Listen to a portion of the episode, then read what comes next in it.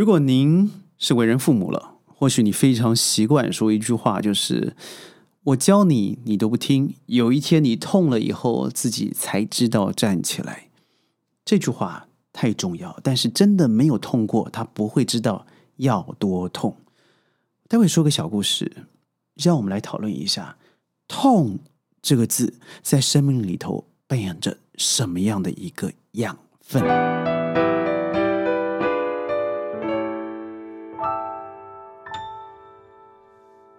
欢迎各位加入今天的宣讲会。这个主题呢，让我想到约莫在十年前，那时候我常出入大阪，在日本呢有一个非常重要的顾问事情。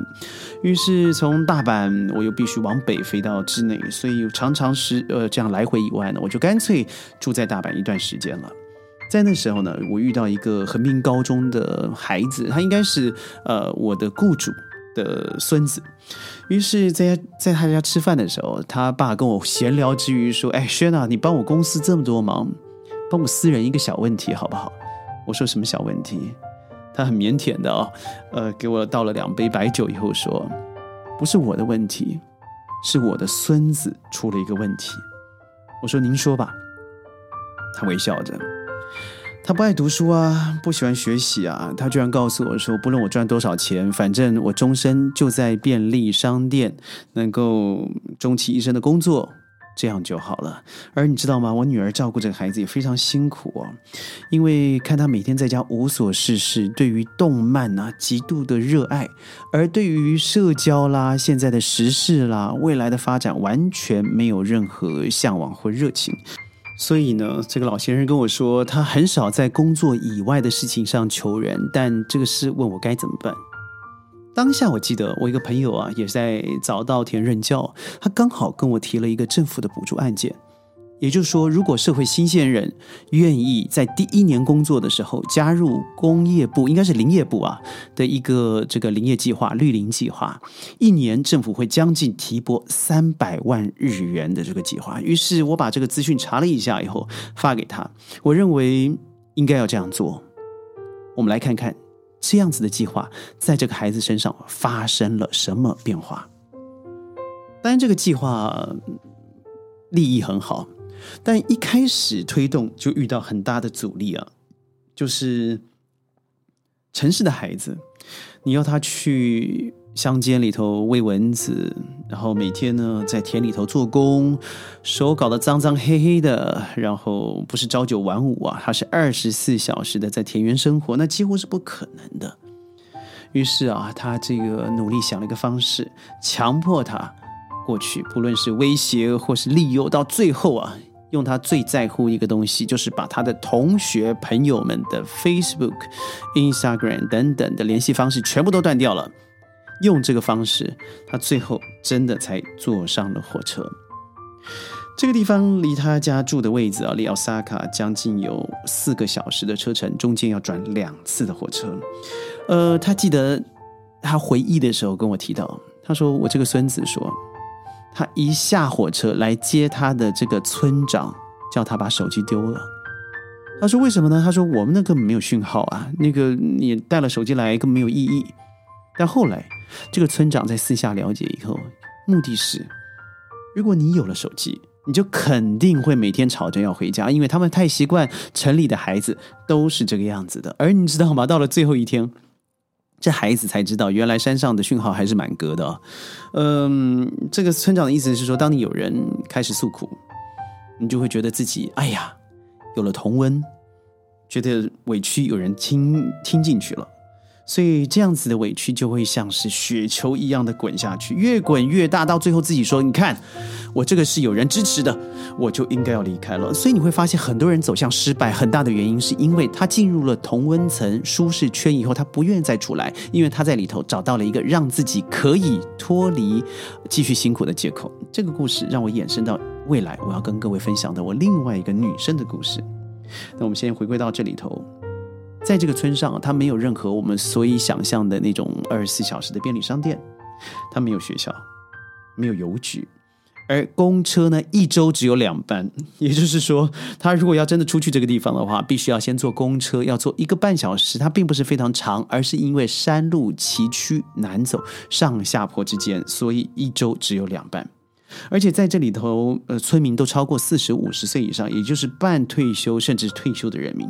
所以呢，他在这里头，他和这个老板啊，他家里头加园丁啦，加上其他的工作人员，也不过只有九个人。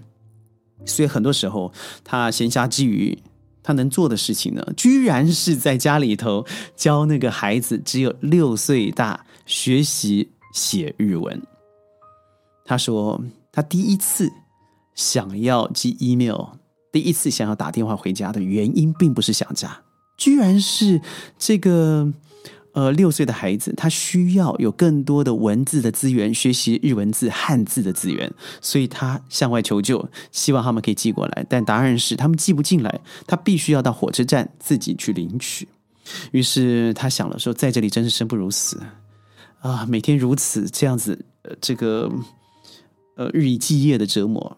他决定开始了逃跑计划，所以我这个朋友跟我形容他逃跑计划非常可笑啊。他说：“呃，你可以想象有多愚蠢就愚蠢，譬如说躲在溪边，譬如说躲在呃这个唯一一条通往外界的道路上面，等到别人经过的时候，伸手要搭这个这个呃顺风车。当然，这样乡下的地方，每个人都知道哪里多了一个新的人，哪里少了一家口，所以他怎么可能逃得掉呢？于是他试了几次以后，后来作罢了。”合约十八个月，七月合满了。那时候，他的父母啊，也就是这个我的客户的女儿，和我的客户一起到了这个山里头去找他。到了火车站，到了车站，到了家里头，他给他们的拥抱。于是父母没有问太多的话，就说：“好吧，你的行李在哪里？”而当下，我记得他告诉我的是。这个孩子呢，喝了一口茶，非常安静的跪了下来，很恭敬的和这三位长者敬了礼，说：“我暂时不回去了，谢谢你让我十八个月停留在这个地方。我发现看着小树茁壮，又变成了老树，我了解生与死之间的关系。”当死即是生的时候，你看到自己在创造一种生的可能。森林大火的时候，我会和大家一样往前冲，把消防水管不要命的往前灭火。这以前我从来没想到别人的生命会和我有关，但谢谢你让我留下来。父母听完这句话以后，含着泪。爷爷呢，也是我的客户，微笑着把这个故事。一字一字的写给我，而您知道吗？为什么我后来去好好的研读日文，和这封信是有关系的？因为这封信里头极少的英文，几乎都是汉字或是日文，所以我从那时候开始呢，开始决定了要好好学习一下日文，虽然学的也不怎么样。这个故事给我一个什么样的启发？让我昨天看到，有百分之六十以上的父母对于青春期的孩子叫不动。爱顶嘴这个习惯非常的头痛，而这十几年前的故事，看到现在这个年轻人，虽然我不知道这个孙子现在如何，但我发现当时那个火花一开始点起时，他是停不下来的。而事实上，我做了什么？我为什么要他去做一个林业局推动的，甚至身旁嗯缺少一个他最想要的社交圈的朋友？有三个重要的原因。第一个。我认为他必须要从长者的智慧看到什么叫做辛勤付出的代价，而这个村子非常适合他。第二，他要懂得感激，他要知道饮水思源，不是凡事啊，只要茶来伸手，饭来张口，一切就会被呃安排好。第三，我认为最重要，也是我今天要各位提的，就是我要求他去体会这样子的感觉。千里之行，始于足下。我不要说千里，我说十里好了，他都应该要一步一脚印的往前，胼手知足的去做。但如果他们根本没有去体验的机会，他根本不了解这个辛苦是怎么样会创造成功，他根本不了解痛是什么感觉，他不了解挫折会让他明天站起来的时候跳得更高，那他当然对生活是没有感受的。我非常感谢这个村长在接他的时候要求他，甚至威胁他、威吓他，叫他把手机交出来。彻底了，让他断掉一个可能回到温柔乡同温层的可能。我非常感激的是，这样的政府提供了一个这样的机会，但是的确，他必须要有伯乐。看到这个千里马，他有可能进入这个环节，并且适应下来。你不要说，哎，我没有这个伯乐，我遇不到这样的伯乐。您可能就是啊，只要你多一份坚持，你了解痛会给孩子带到什么样子的一个阶段，甚至升华，那你就应该坚持下去。很多时候，我们不让孩子痛的原因，是因为我们自己怕痛。很多时候，就像我觉得天气很冷了，要加一个外套，孩子事实上觉得这是多此一举。他或许因为感冒不会 KO，但或许他知道了，因为咳嗽，因为流鼻涕，他下次要自己注意保暖。那父母，您不是多了更多自己的时间，好好的去过完余生吗？一个有对生命有感悟的人，他可以不分年纪哦，他可以不分阶层，他甚至可以不分教育与财富的背景，他端看于他是否有这个机会。去体会到那件事情的美好、热情。我们知道，富世界首富啊，Bill Gates，他最近最致力于的就是消灭蚊虫。他说，蚊害呢是人类最大的死因。虽然我认为蚊子很不好，但是我觉得它是一个制止人类无穷尽的生长的一个管道。但我要说的是，他二十几岁就从 Harvard 辍学了。而他五十二岁的时候，成为了哈佛大学的荣誉博士。我觉得每个孩子都有自己可以走的路，端看你给他的痛楚，他自己可以承受多少，消化多少。但我发现现在最恐怖的是，太多的孩子根本没办法真实的接触痛楚。我们已经伸出一个魔爪，停止他去痛痒，不让他难耐。不让他忍受，最后他就变成一个永远长不大的巨婴了。